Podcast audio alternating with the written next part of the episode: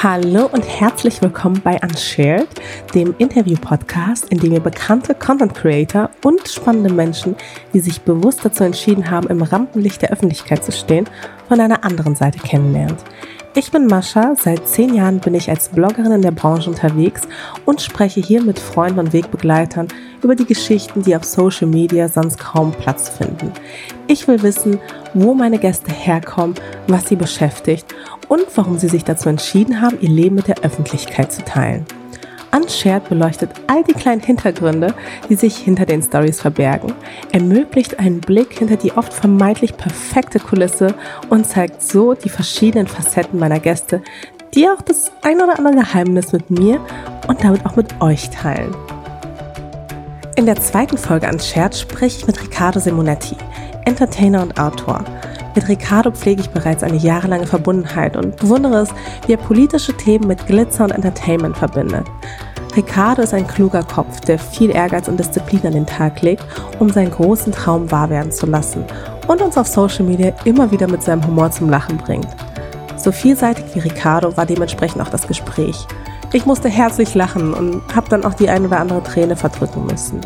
Wir sprachen über seine Kindheit in einem bayerischen Dorf, über einige seiner lustigsten Eigenschaften, über seine großen Vorbilder Britney, Lana und Lindsay, über Sexualität, über Mobbing und warum er öffentliche Verkehrsmittel meidet. Insgesamt ist es eine sehr intensive Folge, die einen Blick hinter die Glitzerwelt von Ricardos Leben zulässt. Danke dafür, Ricardo. Und jetzt euch viel Spaß beim Zuhören. Hast du schon mal synchron gesprochen? Nee, für einen Disney-Film. Für welchen? Äh, die Unglaublichen zwei. Weißt du, was auch richtig clever ist, wenn ich nämlich hier WLAN deaktivieren mache? So, perfekt. Eigentlich können wir anfangen. Aber man hört noch deinen Boyfriend, wie er sich die Schuhe anzieht. Stimmt. Das kriegt er bestimmt auch ganz leise hin. Wir hatten letztens ein riesiges äh, Theater bei uns zu Hause, weil ich einen Schrank aufbauen wollte. Und er findet den Schrank nicht gut. Wir hatten vorher so eine Garderobe, wo sich alle Jacken so drüber gestapelt haben, weißt du? Und ich komme langsam in so ein Alter, wo ich so erwachsen werde und anfange, so Sachen in so Schränke zu stopfen, damit sie nicht mehr offen rumstehen. Den Schrank? Ja. Ich finde eigentlich ganz schön. Ich finde den auch total schön, aber er ist maximal unpraktisch. Ich meine, er steht da am anderen Ende vom Flur, wo man reinkommt und alle Jacken sind da drin und du hast keine Möglichkeit, die Jacke schnell abzulegen. Aber die Ledergriffe sind voll schön. Ja, ja. Wusstest du, dass man bei Ikea quasi diese Ciao für die Griffe, du hast einfach die Türen ganz plain und dann musst du wirklich in dieses Holster das, das reinbohren. Das macht, also, die haben da nicht mal irgendwie so, eine, so ein kleines Loch, wo man anfangen könnte, das so reinzutun. Nein, das musst du alles alleine. Aber du kannst es offensichtlich. Äh, Ich habe so viele Ikea-Sachen schon zusammengeschraubt. Wirklich, also es ist eigentlich ein Skandal. So, schön, dass du auf jeden Fall hier bist. Ähm, erzähl doch mal, woher kommst du gerade? Ich freue mich auch voll hier zu sein. Ich bin immer so aufgeregt, wenn ich einen Podcast aufnehme. Ich weiß gar nicht wieso. Ich fühle mich immer, als würde ich synchron sprechen, als würde ich einen Film synchronisieren. Ich komme gerade von äh, zu Hause. Meine Mama ist zu Besuch und die hat mich tatsächlich hierher gefahren. Also wären wir 13 und hätten ein Playdate. Ah, wie geil ist das? Ich wünschte, meine Mama würde mich irgendwo rumfahren. So, äh, bei uns ist es immer andersrum. Ich muss sie irgendwo rumfahren. Nee, sie hat mich hierher gefahren und erkundet jetzt äh, deine Nachbarschaft. Oh, okay. Oh je. Aber wie lange ist sie jetzt hier? Äh, nur bis morgen. Die war hier und hat mir geholfen, meine Buchparty zu planen und ähm, alles vorzubereiten. Und deswegen ähm, ist sie ein paar Tage in Berlin gewesen. Oh, voll schön. Ja. Ähm, ist, war das auch dein Highlight in der Woche, die Buchparty? Diese Woche war auf jeden Fall meine Buchparty plus Buchveröffentlichung mein Highlight. Es war so, als wäre ich schwanger gewesen. Also ähm, ich habe mich gefühlt, äh, als würde ich ein Kind kriegen. Ich war so lange damit beschäftigt und äh, mein neues Kinderbuch hat so viele so viele Steine in den Weg gelegt bekommen. Es war wirklich eine sehr komplizierte Schwangerschaft und jetzt äh, ist das Baby da und ich freue mich total und ähm, das war so so eine aufregende Woche. Ich kann gar nicht fassen, was alles passiert ist diese Woche. Okay, bleiben wir mal dabei. Ist es ein Schreibaby oder ist es ein Liebesbaby? ähm, ich glaube, es ist ein Liebesbaby. Ich glaube, es ist ein Liebesbaby. Es ist erst seit zwei Tagen auf der Welt, aber ähm, es ist auf jeden Fall ein Liebesbaby, das ähm, sehr viel Aufmerksamkeit verdient hat und äh, sehr viele Streicheleinheiten braucht. Ja, das glaube ich sofort. Das ist ja, glaube ich, mit Babys immer so. Ja, mit der Büchern Pod auch. Mit Büchern auch, mit Podcasts übrigens auch, wollte ich mal an dieser Stelle anmerken. Wir begrüßen deine Zuschauer, äh, Zuhörer gar nicht richtig. Wir müssen die Leute einladen, dass sie sich willkommen heißen. Naja, ich mache quasi vorher so eine Art Einspieler, ah, okay. wo ich dich vorstelle und dann das steigen ist, wir quasi direkt ein. Das ist gut. Ich dachte, wir müssen so ein erotisches Hallo, liebe Maschas Zuhörer, herzlich willkommen in nee, das hatte ich mit Maschalate vor.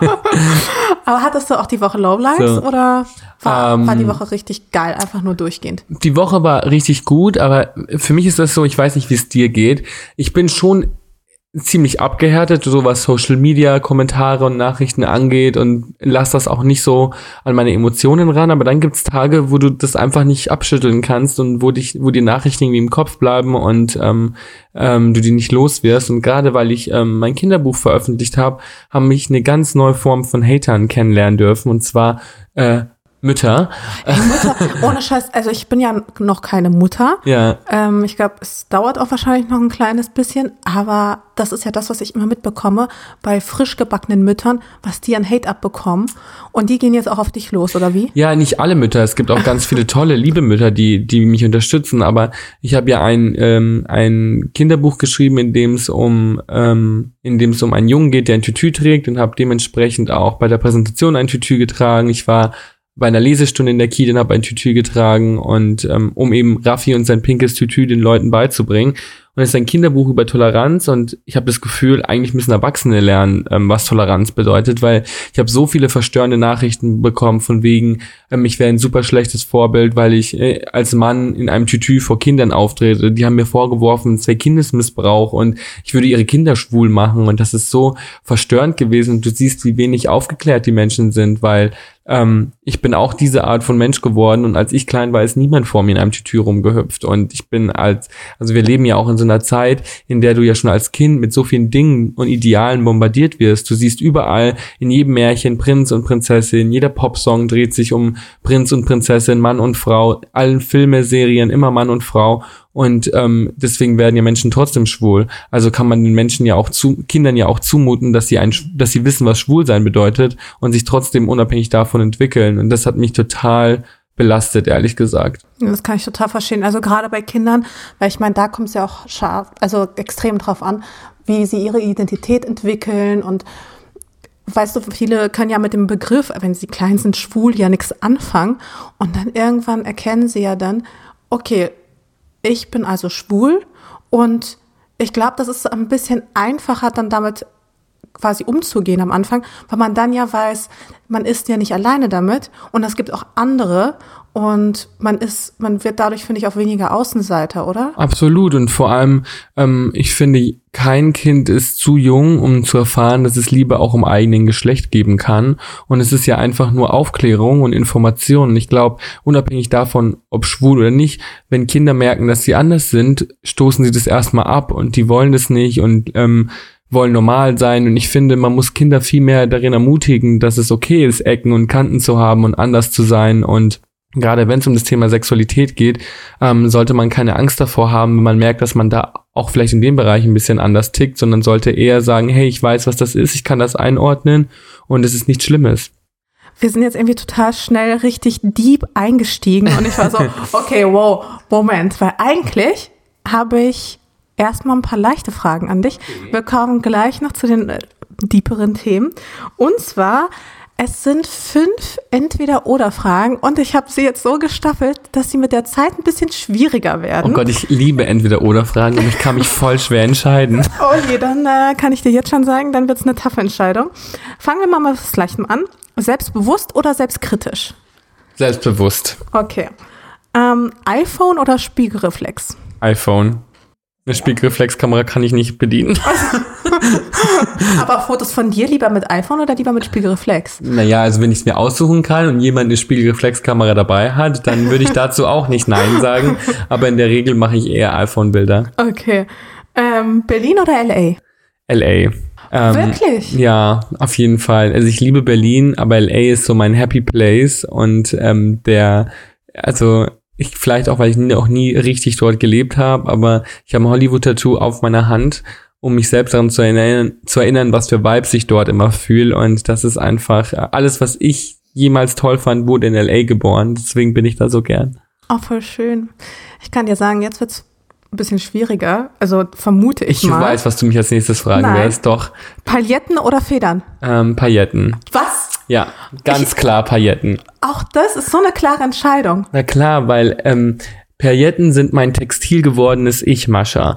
Und ich habe mir immer vorgestellt, wenn ich was sein möchte, dann will, möchte ich eine Paillette sein, weil Pailletten reflektieren Licht in dunklen Zeiten, in dunklen Räumen und genau das möchte ich auch. Ich möchte auch Licht in, ins Dunkle bringen und ich glaube, das könnte nichts besser als eine Paillette und deswegen Federn finde ich schön, aber Pailletten, die haben mein Herz gestohlen. Okay, geil. Na, ich habe an diesen Marabu-Federnmantel gedacht. Ja, den fand ich auch toll. Der stand nur neulich in Flammen, weil ich neben einer Kerze stand. Deswegen Ah ja, ähm, okay. muss ich sowieso Passiert. auf Pailletten tippen. Ja, es passiert. Und jetzt schwierigste aller Fragen. Britney, oder, Lana, Del Rey. Ja. Ich wusste, dass diese Frage kommt. Bin ich nicht die Erste? Nein, jeder Mensch, der mir eine Entweder-Oder-Fragerunde macht, fragt mich immer, ob oh Britney oder ich Lana war Del Rey. so stolz auf diese Idee. Ich muss sagen, und ich glaube, jeder Mensch ähm, wird das nachvollziehen können, das sind zwei Dinge, die man nicht miteinander vergleichen kann, weil Britney Spears ist der Entertainer unserer Generation gewesen. Die 2000er waren von ihr geprägt. Jeder Popstar wurde an Britney Spears gemessen und ich habe von Britney so viel Selbstbewusstsein vermittelt bekommen und so viel Spaß. Lana Del Rey wiederum ist der Wolfgang Amadeus Mozart unserer Generation, schreibt alle, ihre Songs selber und ist musikalisch eine ganz andere Richtung. Deswegen finde ich, kann man die beiden nicht miteinander vergleichen und ich enthalte mich meiner Antwort. Na gut, okay. Weil wir hatten mal nämlich die Diskussion, weil ich finde ja nach wie vor Madonna ist die Queen of Pop. Ja, das, Das stimmt. du anders, glaube ich. Nö, nee, ich stimme dir zu. Madonna hat so viel geleistet. Madonna wird immer die Queen of Pop bleiben. Also da, das ähm, auf jeden Britney? Fall. Nee, Britney ist die Princess of Pop. Das Ah, war, hat sie damals schon mit dem Kuss festgelegt. Aber ich finde ganz wichtig in der Zeit, in der in der Popkultur so vergessen wird oft und die Leute gar nicht mehr wissen, warum Musik heute so, sich so anhört, wie sie sich anhört oder woher die Einflüsse kommen, finde ich es ganz wichtig, dass man sich die Original Icons ins, in Erinnerung ruft und deswegen Madonna auf jeden Fall mehr Credit gibt, weil ähm, die Musikindustrie sieht heute so aus, wie sie aussieht, weil Madonna jahrelang Vorarbeit geleistet hat und das darf man nicht vergessen. Das stimmt. Ja, krass.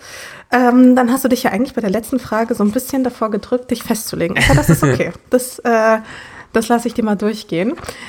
Ich habe ja dein Buch gelesen als Vorbereitung, aber ich finde es sowieso total spannend, weil wir kennen ja uns jetzt ein paar Jahre und es ist immer so ein bisschen so, man kennt sich irgendwie zwar, aber trotzdem, ich weiß nicht, wie es dir geht, aber ich teile manchmal auf Social Media mehr, als ich mit meinen Freunden und vielleicht sogar mit meiner Familie teile. Also habe auf genickt. Für die Leute, die zuhören, ich habe genickt. Ja, und deswegen fand ich es umso spannender quasi, auch wenn wir uns ein paar Jahre schon kennen und ich auch viele Erinnerungen an uns beide habe, ähm, nochmal spannend quasi dein Buch zu lesen, um auch mehr reinzukommen und dich auch besser zu verstehen, glaube ich. Aber du sprichst von meinem ersten Buch, oder? Ich spreche von deinem ersten Ja. Buch ähm, und ich war wirklich, ich bin wirklich über ein paar Passagen gestolpert. Ein paar von denen wer- werde ich mit dir durchgehen. Okay. Ich habe wirklich herzlich gelacht bei ein paar, unter anderem, ich muss jetzt schon lachen, ähm, du hast ein Nasenbuch geführt. Oh Gott. Als du, als du das geschrieben hast, wenn ich, ich so, Moment, habe ich das gerade richtig gelesen? Dann habe ich es nochmal gelesen.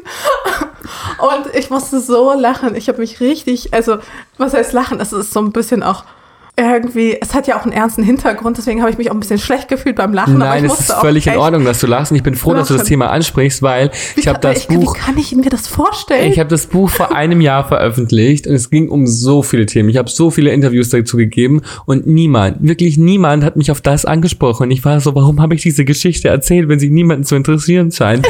Es sind so viele Dinge in dem Buch gewesen, die die Leute besprochen haben und das Nasenbuch wurde komischerweise nie beachtet und ich fand das auch sehr skurril.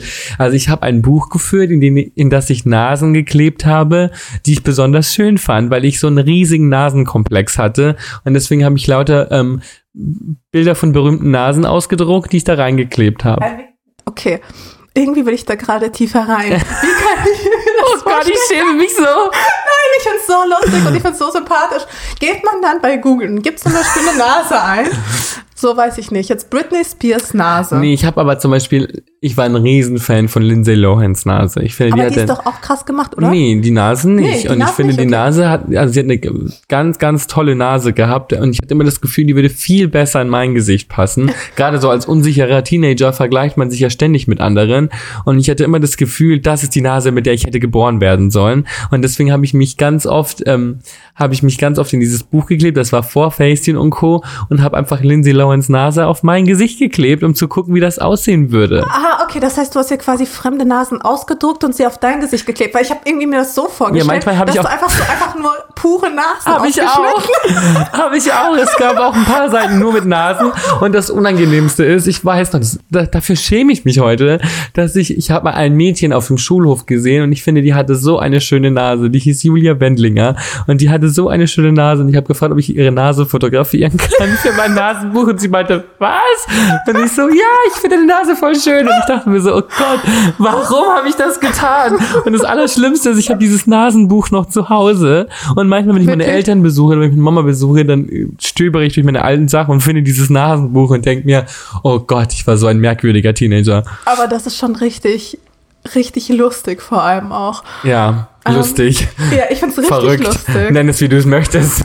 Nein, es, also es ist auch ein bisschen crazy, gebe ich zu. Aber ich finde, ehrlich gesagt, es ist halt so eine sympathische, merkwürdige Angewohnheit.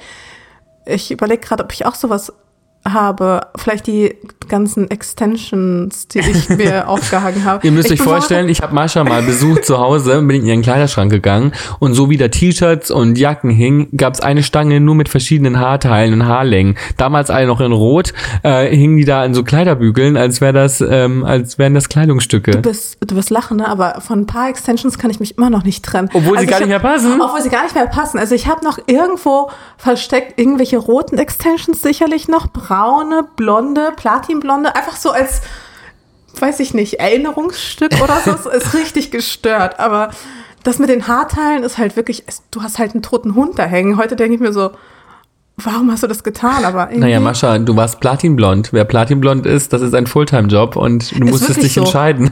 Du musstest dich entscheiden, entweder Ja. Platinblond oder dicke, gesunde Haare. Und deswegen hast du dich, glaube ich, äh, hast du deswegen auch wahrscheinlich Clip-In-Extensions gebraucht. wirklich dramatisch, ehrlich gesagt. Ich würde so gern platinblond wieder sein, aber ich würde auch einmal gerne im Leben gesunde Haare haben. Deswegen habe ich mich jetzt für den Weg der gesunden Haare entschieden. Aber es ist wirklich, es ist ein Drama, ich sag's dir ganz ehrlich. Perücken. Das kann ich dir empfehlen. Dann kannst du Ja. jeden Tag deine Haarfarbe wechseln. Aber das kommt auch komisch, wenn ich heute platinblond bin und morgen wieder braun. Und Du kannst ja auch eine Woche lang eine platinblonde Perücke tragen. Ich fand übrigens die rosa Haare richtig geil. Dankeschön. Ich habe mich echt gefreut. Ich dachte mir, geil, jetzt hat auch Ricardo einfach rosa Haare. Es passt so gut, aber irgendwie ist es dann, war es dann eine Perücke und ich war ein wenig traurig. Es war das zugeben. erste Mal, dass ich eine Perücke ähm, auf einem Event getragen habe und die wurde so gestylt, dass sie aussieht wie meine Haare. Und ich muss sagen, es hat echt Spaß gemacht, mal so seine Haarfarbe für einen Tag zu wechseln. Ich habe meine Haare ja noch nie gefärbt. Noch und nie? deswegen, nee, noch nie. Und Deswegen, deswegen, sehen die so gesund aus. Sie sind auch gesund, aber es war auch, ähm, es war auch echt cool, mal so für einen Tag eine andere Haarfarbe zu haben und eine andere, andere Identität zu entwickeln. Und auch da waren, also war, ging es aber nicht nur um Haare. Also es war gefühlt natürlich nur eine optische Veränderung und ähm, im Internet wurde da wieder eine komplette Diskussion daraus, ähm, dürfen Männer pinke Haare haben, dürfen Männer rosa Haare haben. Es wird sofort immer ein Ding, wo meine Sexualität oder meine Identität angegriffen wird. Das Männerbild, das ich darstelle, ob, wird in Frage gestellt. Und ich frage mich immer, warum können pinke Haare nicht einfach nur pinke Haare sein, die jemandem Spaß machen? Warum muss daraus immer gleich eine gesellschaftskritische Situation werden? Und das zeigt mir einfach, wie wichtig es ist, dass man ähm, so Schubladendenken durchbricht und Stereotypen durchbricht. Und ich habe das Gefühl, gerade so die Rolle der Frau hat sich in den letzten 100 Jahren komplett neu definiert und ähm, ähm, ähm, weiterentwickelt. Die Rolle des Mannes, gerade des heterosexuellen Mannes, ist irgendwie total stehen geblieben. Und deswegen finde ich, muss man sehr, sehr viel tun, um auch das Bild, das wir in der Gesellschaft von Männern haben, ein bisschen ähm, zu modernisieren. Ja, also ich sehe das ganz genauso wie du. Es, ich habe mir komischerweise selten darüber Gedanken gemacht, dass Männer ja auch in Stereotypen feststecken. Also gerade wenn es ums Körperliche oder ums Aussehen geht oder ich weiß nicht, auch zum Beispiel sowas wie Gehalt oder sowas, dass der Mann immer mehr verdienen muss als die Frau und irgendwie so Klischees, mit denen man halt irgendwie dann doch konfrontiert ist. Also ich versuche da irgendwie auch rein, reinzukommen, aber am Ende des Tages fällt es mir natürlich deutlich schwerer, weil ich natürlich nicht in deine Haut stecke oder Mhm. in der Haut, ich würde sagen, tendenziell einer Minderheit. Ich bin ja wirklich aufgewachsen als white privileged girl, sage ich mal. Und deswegen fällt es mir halt total, also nee, es fällt mir nicht schwer, aber weißt du, ich komme halt nicht von alleine drauf. Und deswegen finde ich es halt immer total wichtig, dass Menschen aus anderen Communities vielleicht mich eben auch darauf aufmerksam machen, weil ich finde, ihr leistet halt wahnsinnig tolle Arbeit und ich finde es halt unheimlich wichtig. Und weißt du, für mich, mir ist es, mir sind viele Dinge vollkommen egal. Weißt du, mir ist es egal, wer wen liebt. Mir ist egal, wer mit, mit wem zusammen ist, wie jemand aussieht, ob jemand, was, was für eine Hautfarbe jemand, also weißt du, so, mir könnte Absolut. etwas nicht egaler sein. Ähm, mir ist halt immer so wichtig, was bist du für ein Mensch? Ähm, bist du nett zu anderen? Bist du scheiße? Ähm, und so weiter. Also das sind eigentlich die Haupt, Hauptkriterien, ob jemand ein netter, freundlicher, toleranter Mensch ist oder nicht. Ja, ich Und- stimme dir da total zu. Also ich finde auch, man sollte Menschen viel mehr an ihrer Menschlichkeit äh, äh, ausmachen, als an allen anderen Schubladen und Labels, die wir ihnen geben. Und ich muss sagen, auch wenn ich natürlich Teil einer Randgruppe bin, ist es auch so ein Ding, ähm, wenn du früh merkst, schon als Teenager oder Kind, dass du anders bist und du das gesellschaftliche Ideal eines Mannes gar nicht erfüllen kannst, dann ist es vielleicht auch schwierig, aber es bringt dir auch sehr viel Freiheit, weil wenn du weißt, du kannst nicht diese Art von Mann sein, kannst du auch jede andere Art von Mann sein. Und das ist eine Freiheit, die ich als großes Privileg empfinde. Und wenn du zum Beispiel mh, äh, ein, immer ein heteronormatives äh, Leben gelebt hast als heteronormativer Mann, der ähm, nie sich die Frage stellen musste, will ich eigentlich das, was die Gesellschaft von mir erwartet oder bin ich das, dann ähm, ähm, bist du auch in dieser Schublade gefangen und weißt ja gar nicht, wie du dir diese Fragen stellen kannst. Zumindest wissen es viele nicht, bis sie in eine Situation kommen, in der sie plötzlich anders sind. Zum Beispiel älter werden. Das ist so eine Sache, ich sage den Leuten immer, es ist nie, ähm, man, man kann nie früh genug anfangen, Toleranz zu lernen, weil jeder von uns, egal ob Randgruppe oder nicht, kommt mindestens einmal im Leben an den Punkt, wo er ähm, aus der Mitte der Gesellschaft verschwindet. Und das ist zum Beispiel, äh, wenn man älter wird oder wenn man ähm, eine Trennung durchlebt, wenn man schwanger wird und plötzlich nicht mehr ähm, äh, die, die, die, die idealen Maße der, der äh, perfekten, angeblich perfekten Frau erfüllt. Also jeder kommt mal in eine Situation im Leben, wo er merkt, er ist nicht das, was die Gesellschaft von einem erwartet.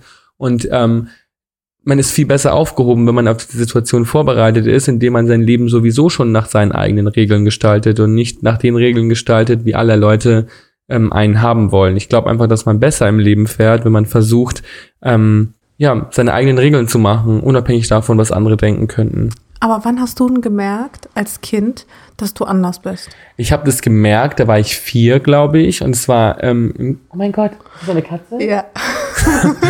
ich, ich warte die ganze Zeit darauf, dass Mali um die Ecke kommt. Ähm, ich habe das gemerkt, da war ich vier und äh, war im Kindergarten und ich habe es geliebt, mit Puppen zu spielen. Und meine Mutter hat mir das auch erlaubt, aber im Kindergarten haben sich die anderen Kinder oft drüber lustig gemacht, weil ich ein Junge war, der mit Puppen gespielt hat. Und deswegen habe ich ein Spiel erfunden, bei dem alle Kinder ihr Lieblingsspielzeug als Einsatz bringen mussten. Und der Verlierer musste immer mit einer Barbie-Puppe spielen. Und ich habe natürlich absichtlich jede Runde verloren. Ähm, alle anderen Kinder hat es gefreut natürlich, weil sie ihr Lieblingsspielzeug bekommen haben und ich musste dann halt äh, mit einer Barbie-Puppe spielen und das fand, äh, fand ich natürlich ganz toll, weil das ja genau der Sinn dahinter war. Aber ich musste halt die Rolle des Verlierers einnehmen, um das zu bekommen, was für alle anderen selbstverständlich war. Und irgendwann wird man halt zu alt für solche Spielchen. Irgendwann merkt man halt so, okay, ich will nicht mehr die Rolle des Verlierers einnehmen, nur um das zu bekommen, was alle anderen von Haus aus bekommen, nämlich das, was sie wollen. Und deswegen ähm, merkt man dann irgendwann, dass man sich entscheiden muss, ob man zu sich steht oder ob man ähm, irgendwelche Spielchen spielt weiterhin. Und wenn wir schon mal bei der Kindheit sind, kommt dir so eine Kindheitserinnerung, die besonders schön war? Irgendeine, an die du besonders gerne zurückdenkst? Weil ich kann mir vorstellen, dass, da, dass das Ausdenken des Spiels vielleicht eher zu dem weniger Schönen gehört, aber da wird es doch bestimmt auch welche geben, wo du dir so denkst, so, oh, Ähm, das war toll. Ich kann mich erinnern, das allererste Mal, als ich auf der Bühne stand, da war ich vier Jahre alt. Vier? Ich war vier und ich habe einen Holzfäller gespielt. und es war die Nebenrolle. Und ich war damals schon eifersüchtig auf den Hauptdarsteller, weil ich dachte, der darf ein viel cooleres Kostüm tragen als ich. Als Holzfäller hatte ich so, ein, so eine Axt in der Hand und einen, und einen Hut auf Und ein Holzfällerhemd. und ein Da, Holzfällerhemd. ich kann mir gar nicht vorstellen, du im Holzfällerhemd. Doch, schon. Ich habe schon ein paar Holzfällerhemden, aber als Vierjähriger sah, sah ich darin noch nicht ganz so authentisch aus. Und äh, es war eine sehr schöne Erinnerung, weil egal wie oft du too much warst und egal wie komisch dich andere Leute fanden, es war für mich das allererste Mal, dass ich gemerkt habe, wow, ähm, hier finden die Leute das gut, dass ich so bin, wie ich bin. Und deswegen habe ich mich da so ein bisschen in diese Bühne verliebt und ähm, das ist wirklich schon sehr lange her, 22 Jahre ist das her. Und trotzdem kann ich mich noch genau dran erinnern, als wäre es gestern. Ich kann mich noch genau erinnern, wie sich dieses schreckliche Flanellhemd auf meiner Haut angefühlt hat. Lustig, dass du an das Flanellhemd denkst, das sich so schrecklich angefühlt hat. Aber ich glaube, wenn ich mit den meisten Menschen darüber quatschen würde, würden die sagen, oh Gott, dann stand ich auf der Bühne. Das war so unangenehm und ich hatte so Angst und Lampenfieber. Und du warst so, hey, hier bin ich. Ja, es war irgendwie, es war halt so, ich war immer too much und immer haben mir Leute gesagt, ich wäre zu laut oder zu expressiv und habe zu viel geredet und äh, plötzlich war das alles kein Thema mehr, weil ich an einem Ort war, wo das genau geschätzt wurde und ich glaube, so habe ich auch danach habe ich auch mein Leben gestaltet und ich glaube, wir alle im Leben suchen immer nur nach einem Ort, an dem wir für die Eigenschaften geschätzt werden, die uns wirklich ausmachen. Hm. Und ähm, ich habe früh gemerkt, was dieser Ort für mich ist. Und deswegen habe ich auch einfach immer so eine Vorstellung gehabt, wohin ich im Leben möchte, weil ich dieses Gefühl hatte und das hat süchtig gemacht. Ich wollte unbedingt mehr davon und wollte das immer haben und wollte, dass mein Leben auch jenseits der Bühne sich so anfühlt. Ja, das kann ich verstehen. Du hast ja auch viel erwähnt, dass ähm, deine Mutter immer eine Stütze an deiner Seite war und dass sie dich unterstützt hat und dass ähm, ja, sie nimmt ja einen sehr, sehr wichtigen Teil ein. Ich meine, wir sind ja auch direkt mit deiner Mama eingestiegen. Also sie ist wohl, also sie ist wirklich sehr, sehr wichtig in deinem Leben. Und nicht nur, weil sie mich zu dir fährt. nicht, aber auch sonst wahrscheinlich. Und du hast ja auch im Buch ein sehr enges Verhältnis zu deiner Mutter beschrieben. Und übrigens habe ich auch deine Großmutter hier und da in deinen Stories gesehen. Also ja. zu ihr hast du ja auch ein krass enges Verhältnis. Und ich habe mich gefragt, ob ja, ob das schon immer irgendwie so war, also ob sie dich auch schon immer unterstützt hat oder ob ihr auch mal Reibereien hattet, weil ich kenne das bei mir zum Beispiel so. Mit meiner Mama hatte ich schon mehr Reibereien. Mit meiner Oma dagegen, die ist super tolerant, aber ich weiß, dass es bei mir eher so, glaube ich, die Ausnahme ist, dass sonst eher so die Mütter die toleranteren gegenüber den Großeltern sind. Hm, also bei mir war das so, ich komme aus einer konservativen italienischen Familie, die sind alle streng katholisch und ähm, gerade meine Großeltern sind schon sehr konservativ, aber haben auch unglaublich viel Humor. Und ich glaube, ähm, so dieses Entertainer-Gehen habe ich zum Beispiel hundertprozentig von meiner Großmutter. Wenn du sie fragst, sie denkt, sie wäre Sophia Loren. Also die ist noch äh, äh, sehr, sehr weit davon entfernt, irgendwie ruhig zu sein, sondern die ist sehr, sehr laut. Und ähm, meine Mutter ist eher ein bisschen ruhiger. Und ich glaube, ähm, als bei mir so dieses Anderssein angeklopft hat, hat meine ähm, Mutter gelernt, damit umzugehen, weil ich finde, wir Kinder müssen lernen, unsere Eltern auch als Menschen zu sehen und nicht nur als perfekte Fabelwesen, die keine Fehler machen dürfen. Mir war schon früh bewusst, dass meine Mutter aus einem sehr konservativen Elternhaus kommt und deswegen natürlich nicht sofort Juhu schreit, wenn ich plötzlich so unkonventionelle Dinge tue. Aber ich habe das Gefühl, wir Kinder sind auch dazu da, um unseren Eltern was beizubringen. Und ich glaube, ich konnte meiner Mutter da in der Hinsicht viel beibringen. Und das ging nicht ganz ohne Reibereien. Also da hat es schon auch äh, Streitigkeiten gegeben, aber es war immer ein sehr inniges, enges Verhältnis. Und ich glaube, damit man ein enges Verhältnis mit seinen Eltern hat, muss man einfach extrem viel kommunizieren. Du musst viel über deine Gefühle sprechen und musst aber auch versuchen, ihre Seite zu verstehen. Und es war bei mir, glaube ich, einfach auch irgendwie Glück, dass ich in einem Frauenhaushalt aufgewachsen bin, weil da wurde sowieso schon viel mehr gesprochen. Und ähm, ich bin mit meiner Mutter und meiner Schwester aufgewachsen, meine Großmutter war oft zu Besuch. Und ich glaube, dadurch, dass ich permanent von dieser femininen Energie umgeben war, bin ich auch so ein femininer Mann geworden, weil ich das immer als ähm, besonders stark empfunden habe. Und ich habe alle Werte, die ich vermittelt bekommen habe im Leben, von Frauen vermittelt bekommen. Und ähm, deswegen glaube ich, äh, habe ich so viel Einblick auch in ihre Welt bekommen. Und eigentlich war das immer sehr, sehr schön. Hm. Ich finde auch, du siehst deiner Großmutter auch teilweise total ähnlich. Findest du? Ja. Ja, also, welcher 26 gehört nicht, dass er, ähm, dass er aussieht wie eine 82-jährige nee, Italienerin. Nein, aber ich finde, man sieht auf jeden Fall die Ähnlichkeit bei euch in der Linie und dass sich quasi die Oma wiederum in deiner Mutter wiederum in dir widerspiegelt, ist doch voll schön. Ja, total. Ich ähm, bin nur der Erste, der mit der Nase ähm, gebrochen hat. okay. okay. Da sieht man es dann. Aber das stimmt, wir sind uns sehr ähnlich, das ist wahr. Finde ich aber total schön. Die nächste Frage musst du dich beantworten, aber da bin ich drüber gestolpert, weil da habe ich mich auch so ein bisschen auch zu dir, was heißt verbunden gefühlt, aber weißt du, wenn man ein Buch liest oder generell mit Menschen irgendwie zu tun hat, sieht man immer was von sich auch in anderen. Und bei mir ist es zum Beispiel so, ähm, oder darüber bin ich in deinem Buch gestolpert, dass beispielsweise sein Vater gar nicht zur Sprache kommt. Auch generell irgendwie, wenn ich dir auf Social Media folge, ist das halt gar kein Thema. Ist es bei mir auch nicht zum Beispiel, einfach weil mein Vater in meinem Leben einfach keine Rolle spielt, spielt er auch in meinem normalen alltäglichen Social Media Leben keine Rolle. Ähm, ist es bei dir auch so? Bei mir ist es ähm, so, ich bin bei meiner Mutter aufgewachsen und ich, ha also ich habe immer ein Verhältnis zu meinem Vater gehabt, nur das Verhältnis zu meiner Mutter ist halt viel, viel, viel intensiver und deswegen ähm, ist das so natürlich gewesen, dass meine Mutter auch in meinen Stories vorkommt und, und so.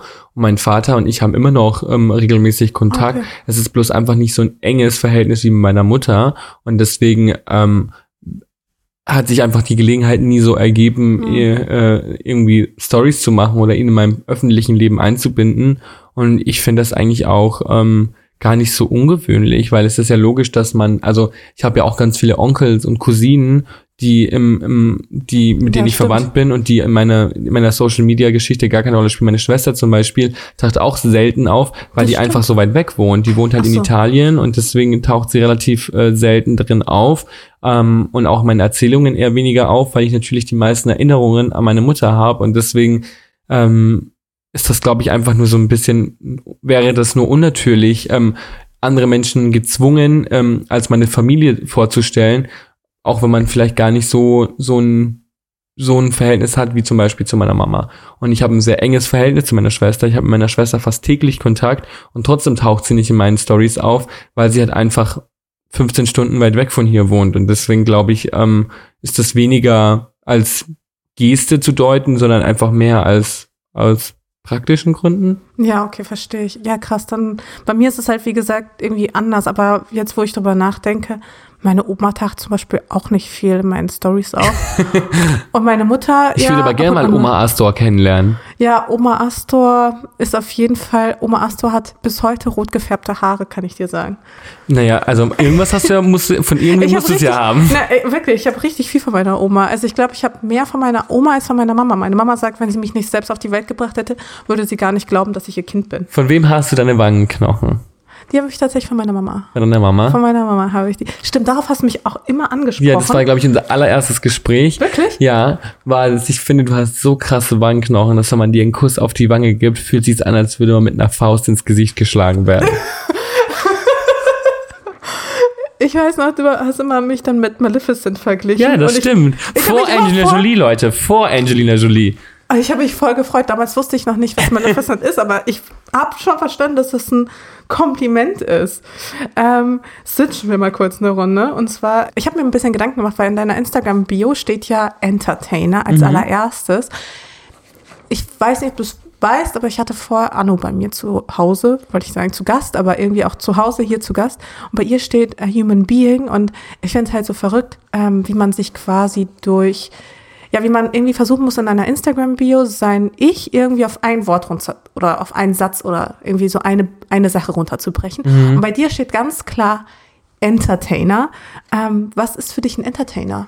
Ähm, ich glaube, für mich war andere Menschen unterhalten oder inspirieren oder in irgendeiner Form einen Mehrwert für andere rausschlagen, war immer so das Credo bei allem, was ich getan habe und auch noch heute tue. Egal, ob ich einen Text schreibe oder Videos aufnehme, von der Fernsehkamera stehe oder einfach nur ein lustiges Outfit-Style, ging es mir immer darum, ähm, Leute zu unterhalten oder zu inspirieren. Und deswegen habe ich das Gefühl, Entertainer beschreibt viel mehr das, was ich tue.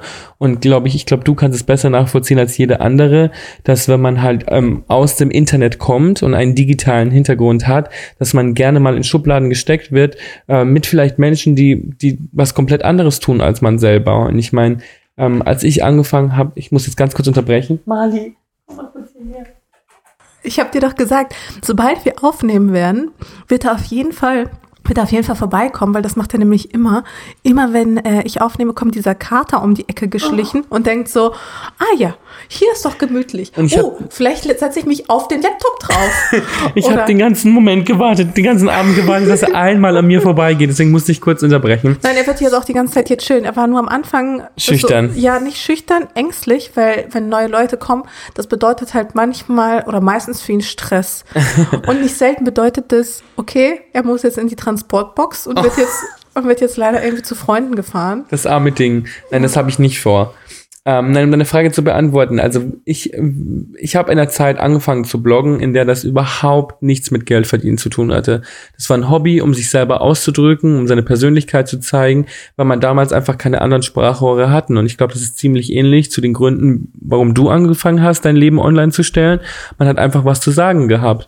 Und ich habe das ganz lange gemacht und jahrelang gemacht, aber mittlerweile sieht mein Alltag auch super anders aus. Also ich verbringe irgendwie ähm, den Großteil meiner Zeit, mich auf Drehs vorzubereiten oder stehe auf der Bühne. Und deswegen habe ich es einfach nicht mehr ähm, authentisch gefunden, wenn die Leute mich einfach nur in diese Influencer-Schublade stecken, weil das gar nicht ähm, den Großteil meines Tagesablauf irgendwie beeinflusst. Und deswegen wollte ich einfach als was anderes wahrgenommen werden. Und ich glaube, manchmal muss man loslassen, wer man war, um als das wahrgenommen zu werden, was man sein möchte. Und deswegen war für mich der einfachste und erste Schritt, einfach mal äh, meine Instagram-Bio zu ändern. Okay, und deswegen hast du dann auch deinen Blog erstmal runtergenommen? Genau. Für mich war das so, ich habe früher super viel gebloggt, habe teilweise sieben Kolumnen am Tag hochgeladen. Okay, einfach, das ist richtig viel. Das ist richtig das ist super viel. viel. Und einfach nur Wann weil hast du geschlafen? nie.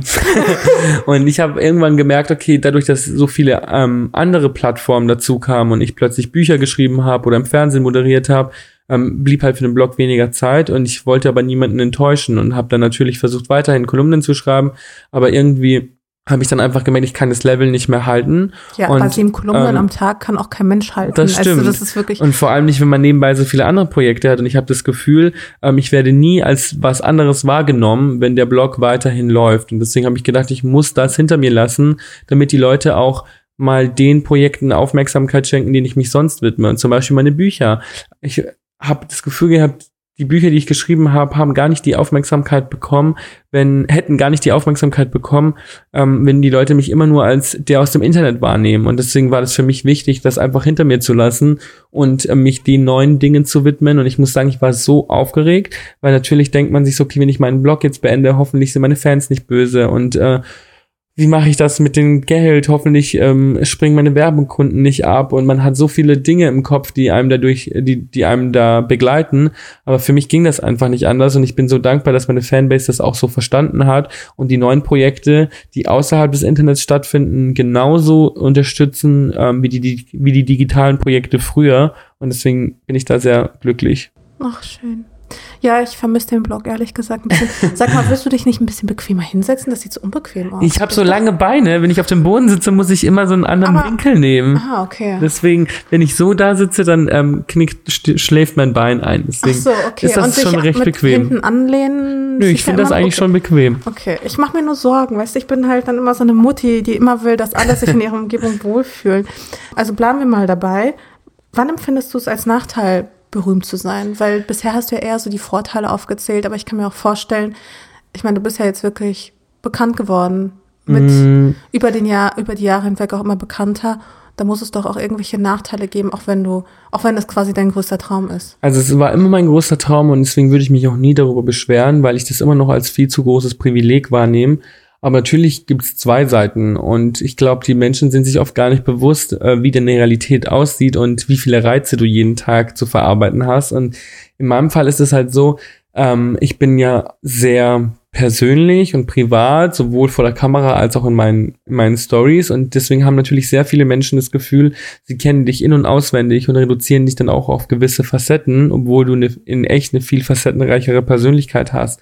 Und ähm, bei mir bedeutet es halt vor allem, dass Menschen ganz, ganz oft Grenzen überschreiten. Also ich nehme ja immer Zeit für Fotos oder, ähm, oder mache Videos mit den Menschen, aber ich merke einfach, dass die Leute super oft ähm, eine Grenze überschreiten und zum Beispiel, weil sie denken, ja, du bist ja so witzig und tollpatschig, dass sie mir dann einfach ähm, in echt auch ein Bein stellen oder Wirklich mir, jetzt? oder mir durch die Haare wuscheln oder mir manchmal einfach ungefragt unters T-Shirt fassen, nur weil ähm, sie äh, das so süß finden, dass ich Brusthaare habe und sowas. Und gerade da merke ich einfach ganz oft, weil, weil man halt so nah an den Leuten dran ist, denken viel, überspringen viele einfach den, den, den ja, ganz normale ähm, äh, Manieren, also so Dinge, die man mit jemand anders auch nicht machen würde. Das würden ja nur Freunde bei dir machen. Nur Freunde weiß. würden durch deine Haare wuscheln. Das, Oder das so. ist Tabuzone. Haare sind Tabuzone. Und Haare, ein, gerade die Haare. Und dann habe ich das Gefühl, nur weil ich halt ähm, äh, irgendwie äh, ähm, wilde Haare habe, äh, äh, laden die alle Menschen dazu ein, reinzufassen, einfach durchzuwuschen, ungefragt. Und das sind jetzt nur Kleinigkeiten, ich will mich darüber auch nicht beschweren, aber das ist einfach schon so ein, ähm, so ein Ding, das mir im Alltag sehr, sehr oft auffällt, wo ich dann einfach merke, okay, das ist einfach super, super verwirrend, wenn jemand dich, dich dir so nahe kommt, ohne sich das zu erarbeiten, also ohne vorher eine Bindung aufzubauen oder freundlich zu sein, direkt so nah rangeht. Und ich glaube, man muss einfach merken, also ich habe lernen müssen, sobald ich mein Zuhause verlasse, beginnt die Performance. Und ähm, ich kann niemanden dafür bestrafen, ähm, dass die Person nicht weiß, wie mein Alltag aussieht. Und mein Alltag ist sehr oft sehr chaotisch und ähm, sehr oft äh, mit sehr vielen Pflichten verbunden. Und die, wenn ich dann jemanden treffe und der eine Grenze überschreitet, dann kann ich die Person nicht dafür bestrafen, dass sie nicht weiß, dass mein Alltag so, äh, äh, vielleicht ein bisschen chaotischer ist. Und deswegen versuche ich mich da eigentlich immer zurückzunehmen, weil ich selber die Erfahrung gemacht habe, ähm, wie schön es sein kann, wenn man jemanden, den man toll findet und den man aus dem Fernsehen kennt, wenn man den dann in echt trifft und dann einen schönen Moment mit der Person hat, ist es auch was ganz Einzigartiges und das versuche ich eigentlich jedem, der mir begegnet, auch zu verschaffen. Aber es ist natürlich schwierig, wenn du an jeder Ecke verurteilt wirst für alles, ja. was du tust, trägst, nicht trägst und du hast permanentes Gefühl, Leute zu enttäuschen. Also ich bin letztens zum Beispiel am Flughafen gewesen, hatte einen Hoodie und eine Jeans an. Es war ein sehr stressiger Tag. Ähm, ich stand auf drei Bühnen an diesem Tag, habe mich also dreimal auf drei öffentlichen Toiletten umgezogen. Ich habe Dinge gesehen, Mascha, die niemals ein Mensch mit perfekt geföhnten Haaren hätte sehen sollen. Und, ähm, Aber warst du schon mal auf dem Frauenklo? Da sind Dinge, die wirst du wirklich nicht sehen, wo du dir denkst, so, really? Ja, ich kann es mir vorstellen. Ähm, Herrentoiletten sind auch nicht charmanter. Aber nichtsdestotrotz stand ich am äh, Flughafen und habe gerade auf mein Taxi gewartet. Und mit Taxi meine ich meine Mutter, die mich mal wieder abgeholt hat. Und ähm, dann kam eine Frau zu mir und die meinte, oh, ich habe so gehofft, äh, dich mal hier am Flughafen zu sehen. Ich arbeite hier und ähm, ich muss sagen, ich bin jetzt schon ziemlich enttäuscht zu sehen, dass du eine Jeans und einen Hoodie trägst. Und äh, ich habe eigentlich gedacht, du würdest was voll Schönes anhaben und jetzt bist du so angezogen. Und ich glaube, die Person hat es überhaupt nicht böse gemeint. Aber natürlich löst es in dir total viel Druck aus, weil du denkst, oh mein Gott, ich enttäusche gerade jemanden, bloß weil ich eine Jeans trage. Und ich war trotzdem übrigens perfekt frisiert und geschminkt. Und du merkst so, die Leute wissen nicht, was sie mit solchen Worten anrichten, aber natürlich belastet sich das manchmal. Und gerade wenn du dann ins Internet gehst und siehst, was die Leute oft so von sich geben, ähm, dann begleitet dir das auch über, dein, über den Smartphone-Kosmos hinaus. Also wenn du dann abends im Bett liegst, kannst du das nicht alles sofort loslassen. Und das ist, glaube ich, eher so die andere Seite der Medaille. Aber ja, ich muss gerade bei dem Vergleich, dass Leute, die einfach ähm, körperlich zu nahe treten, ich glaube, für die Hörer, damit sie sich das ungefähr so vorstellen, können, die, die tätowiert sind. Ich glaube, das ist so ein Ding bei tätowierten Leuten. Wenn du irgendwo Tattoos hast, greifen die Leute einfach nach, zum Beispiel wenn du auf dem Arm oder sowas ein Tattoo hast, einfach nach deinem Arm und gucken sich das ungefragt einfach an, weißt du? Als wär's eine Galerie. Du, ja, als wär's eine Galerie. Die nehmen, die nehmen einfach, also ich kenne das jetzt von meinem Arm, aber ich kenne das jetzt auch von Freunden, die auch viele Tattoos haben. Da wird einfach so der, der Arm genommen und dann untersucht. Und du denkst so, hä, wir kennen uns gar nicht. Kannst du mal bitte aufhören, mich anzufassen? Ich glaube, so ähnlich stelle ich mir das gerade vor oder kann ich mir vorstellen, dass es so, so ein das bisschen kann, in die Richtung das geht. Das kann gut sein, vor allem wenn man fragen würde, hey, darf ich mir mal kurz dein Tattoo angucken? Dann würde natürlich niemand Nein sagen oder in der Regel würde man nicht Nein sagen. Es ist alles nur eine Sache, wie man in die Sache herangeht ja. oder wenn man den Arm grob anpackt und sagt, zeig mir dein Bild, ich habe es verdient, dein, dein Tattoo zu sehen, dann ist es natürlich nee, gleich ein bisschen sagt man schwierig. Gar nichts, oder? So. Man nimmt einfach den Arm und untersucht ihn und denkst du so, äh, Entschuldigung. also falls ich das mal jemals gemacht haben sollte bei jemandem, der tätowiert ist, ich entschuldige mich hiermit dafür. Nein, um Gottes Willen. Das, ich musste nur dran denken. Wie viele Tattoos hast du, Mascha? Das ist eine gute Frage. Das fragen mich voll viele. Und obwohl ich jetzt, mein letztes ist jetzt gerade, also ist jetzt fünf Jahre oder die so. Die Katze, her. oder? Ist, die, ist nee, das letzte gewesen? Nee, ich habe, ähm, das letzte ist das ähm, Datum von meinem Blog hinten auf meinem Arm. Ah, also ah, okay. so, ganz, so in römischen Zahlen mhm. natürlich. Mhm to keep it stylish, ähm, habe ich da das Datum drauf. Aber ehrlich gesagt, ich vergesse das Datum halt immer wieder. Deswegen ist es mal ganz gut, dass es da drauf ist.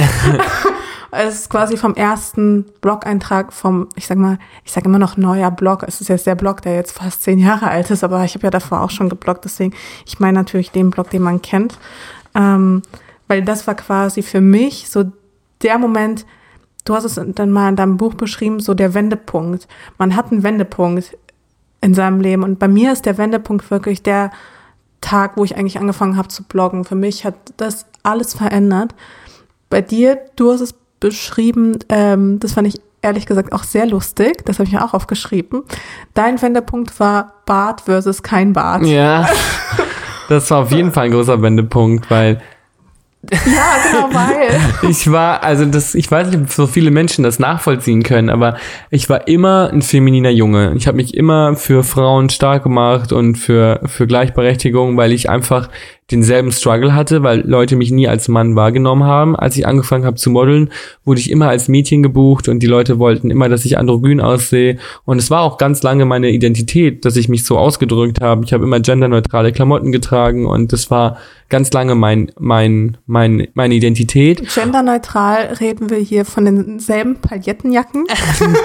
nee, ich spreche eigentlich eher so von zum Beispiel, dass ich ähm, über meine Skinny Jeans äh, Kleider meiner Mutter getragen habe, die sehr geradlinig waren und einfach eher so, einfach wirklich sehr, sehr neutral. Pailletten kamen dann erst so ein bisschen später dazu. Aber das war so mein, mein, mein Alltag und auch alle Themen, die ich auf meinem Blog damals behandelt habe, haben sich genau um sowas gedreht. Und dann ähm, bin ich einfach älter geworden. Ich habe gemerkt, okay, ähm, es entwickelt sich ein Bartwuchs. Und am Anfang war ich da sehr skeptisch und irgendwann habe ich es mal ausprobiert.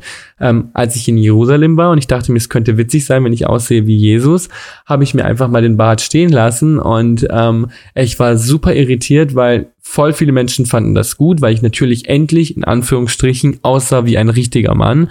Und voll viele Menschen waren super enttäuscht, weil ähm, sie meinten, ich fand es immer so toll, dass du ähm, so äh, genderneutral aufgetreten bist und jetzt hast du einen und das macht alles kaputt. Und wenn man halt so Dinge ähm, die ganz normal sind, wie eben körperliche Entwicklung, vor Kameras erlebt und irgendwie von mit Medien begleitend erlebt, dann ähm, muss man sich halt auch darauf gefasst machen, dass man solche Dinge äh, ähm, sehr verurteilend spürt. Und stell dir mal vor, du hättest deine Pubertät äh, in der Öffentlichkeit erlebt und stell dir vor, du hättest dein, äh, als deine Brüste angefangen haben zu wachsen, hättest du dich mit den Kommentaren von ganz vielen Menschen damit auseinandersetzen müssen. Das ist einfach komisch. Und für mich war das so der Punkt, wo ich gemerkt habe, okay, ganz viele Menschen können mir kein Kompliment machen, ohne dass sie ähm, automatisch mein altes Ich beleidigen. Also so von wegen, wow, mit dem Bart siehst du jetzt echt richtig gut aus, viel besser als dieses weibliche Aussehen früher, wo du dir denkst, du könntest dieses Kompliment auch einfach machen, ohne, ohne mein altes Ich ähm, zu beleidigen. Und da habe ich einfach gemerkt, dass egal wie sehr man sich anstrengt, es wird immer jemanden geben, der sich daran stört, wie man ist und man kann es nie allen recht machen. Und deswegen sollte man einfach versuchen, auf seine eigene Stimme zu hören und nur Dinge zu tun, die sich für einen richtig anfühlen. Lustig, weil ich meine, ich kenne dich ja sowohl ohne Bart als auch mit Bart. Wir haben uns damals kennengelernt. Da hattest du kein Bart und irgendwann kamst du mit dem Bart um die Ecke und ich weiß noch genau, du hast mich gefragt, wie ich den Bart finde. Weißt du noch, was ich geantwortet habe? Ich glaube, du fandest es gut.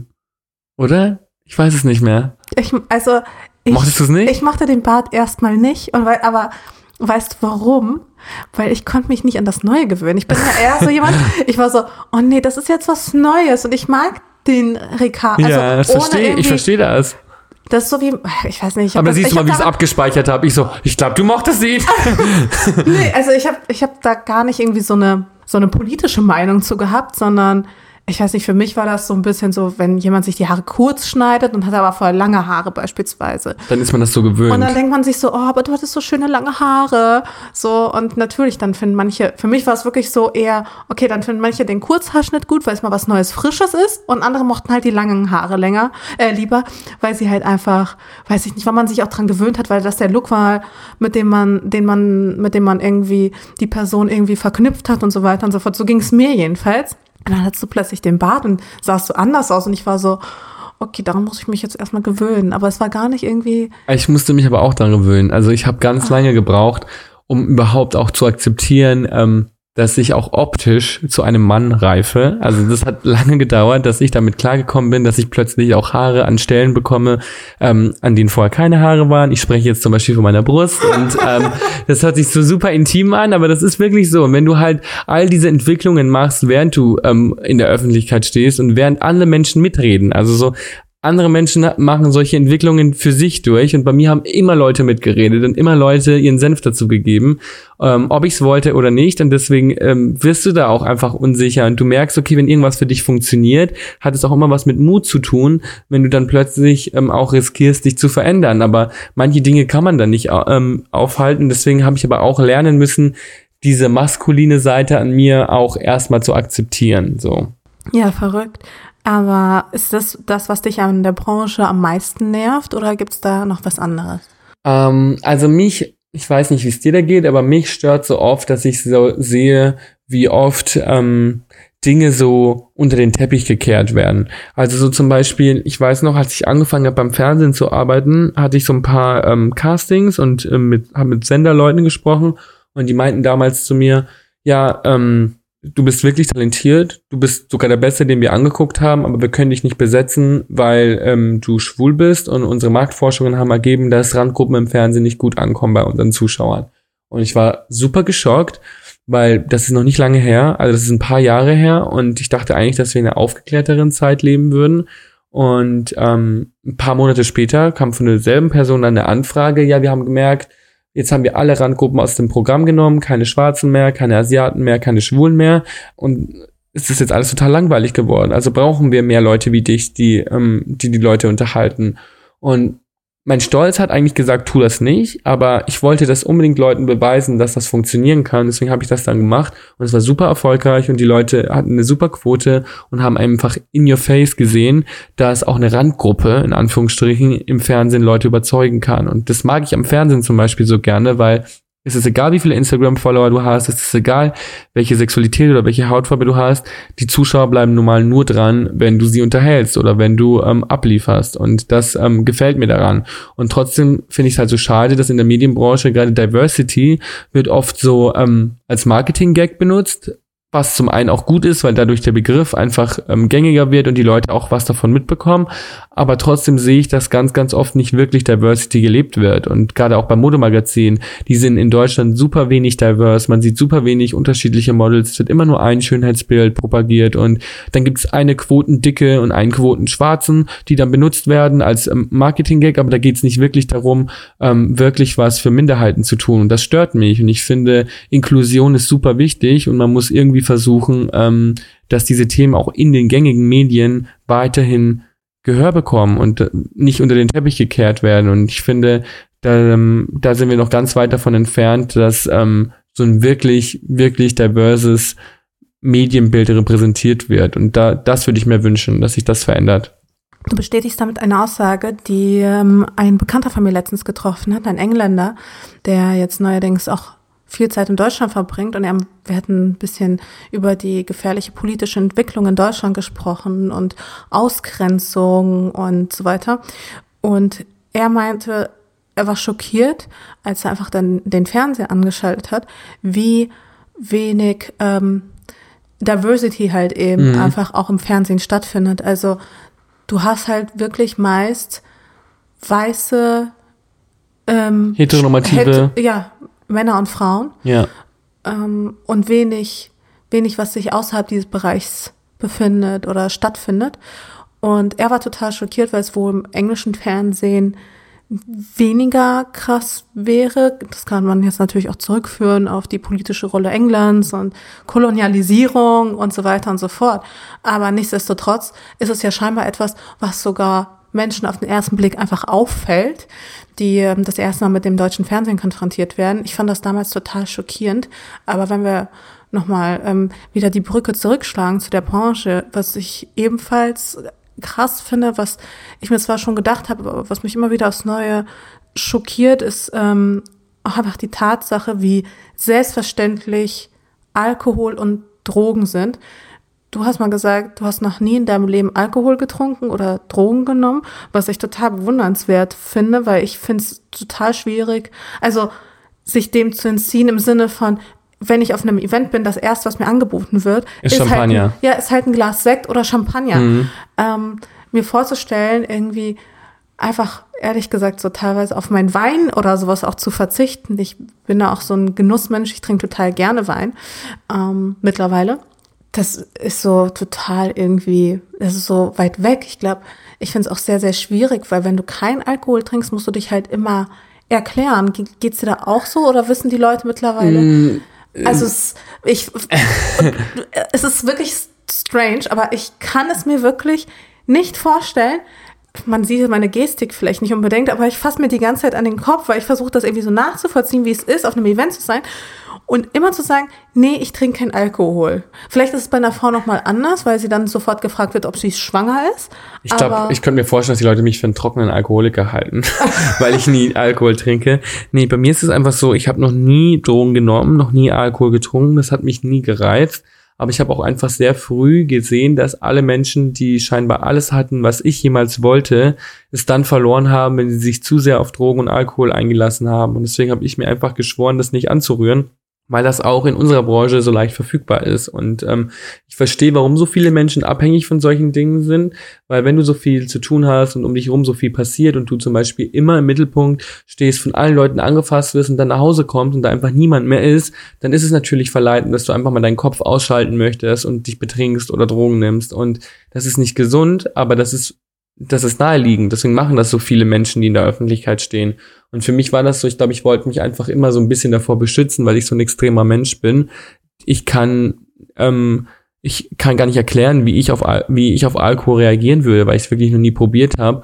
Und ich glaube, bei Events bin ich war hat mich am Anfang schon immer sehr gestört, dass ich nicht mal, also es ist schwieriger, ein Wasser zu bekommen als ein Glas Sekt. Ist wirklich so, oder? Und das ist total so. Und ähm, das hat mich schon irgendwann gestört, aber mittlerweile ähm, akzeptieren die Leute das auch einfach. Ich muss das auch jedes Mal dazu sagen. Es wird mir auch jedes Mal Alkohol angeboten. Aber immer wenn ich sage, so ich trinke keinen Alkohol, dann ähm, ähm, mein Gott, dann trinke ich vielleicht eine Stunde kein Glas Wasser, aber ähm, trotzdem, ja, muss man sich da einfach durchsetzen. Ich denke mir so, wenn ich trockener Alkoholiker wäre, dann müssten die Leute ja auch akzeptieren, dass ich keinen Alkohol trinke. Und wenn ich schwanger wäre, ja genauso. Also werden sie ja wohl irgendwo ein Glas Wasser finden. Ja, aber die Leute akzeptieren es ja dann eher. Also wenn du sagst, okay, ich bin trockener Alkoholiker oder ich bin schwanger, dann sind alle so, ah ja, okay. Aber wenn du einfach nur sagst, ich trinke keinen Alkohol aus keinem bestimmten Grund. Dann muss man sich schon immer rechtfertigen. Muss das man stimmt sich doch schon. immer rechtfertigen. Ja. Man, braucht, man muss quasi immer einen Grund vorschieben, warum man keinen Alkohol trinkt. Ja, das Ding ist nur, ich erkläre den Leuten immer, dass ich mit einer betrunkenen Persönlichkeit geboren wurde und ich alle Leute davor beschützen möchte. Ähm, weil was würde passieren, wenn ich Alkohol trinke? Und das Ding ist, ich glaube, wenn du jemand bist, der für gewöhnlich Alkohol trinkt und dann auch sich or irgendwie ordentlich drauf abgeht, dann ähm, ist es für die Leute skurriler, wenn du plötzlich nicht trinkst und dann irgendwie total ernst in der Ecke stehst. Aber da das in meinem Fall nie der Fall ist und ich immer wirke, als wäre ich auf Drogen oder betrunken, stellen die Leute auch nicht in Frage, wenn ich sage, ich trinke keinen Alkohol. Aber wahrscheinlich sind sie dann immer wieder überrascht, oder?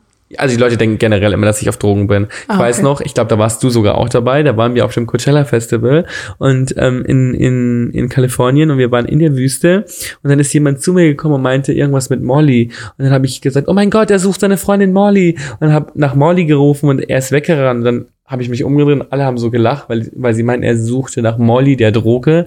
Und da siehst du mal, wie viel Ahnung ich von Drogen habe, weil ich hatte keine gesagt, Ahnung. Ich weiß auch nicht, was Ich glaube, es ist MDMA, Ah. aber ich dachte, er sucht seine Freundin Molly und habe eigentlich ihm geholfen, seine Freundin Molly zu suchen. Und ähm, das war sehr witzig. Ah, krass. Ja, Molly kannte ich jetzt als Begriff auch nicht, aber ähm, ich versuche mich da auch so ein bisschen zurückzuziehen in, in dem Moment. Hast du stattdessen eine andere nervige Angewohnheit?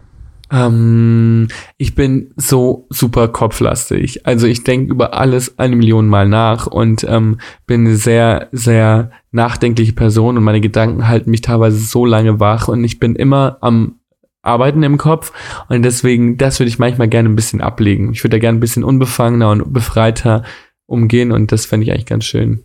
Ja, weißt du was, das kann ich mir voll vorstellen irgendwie.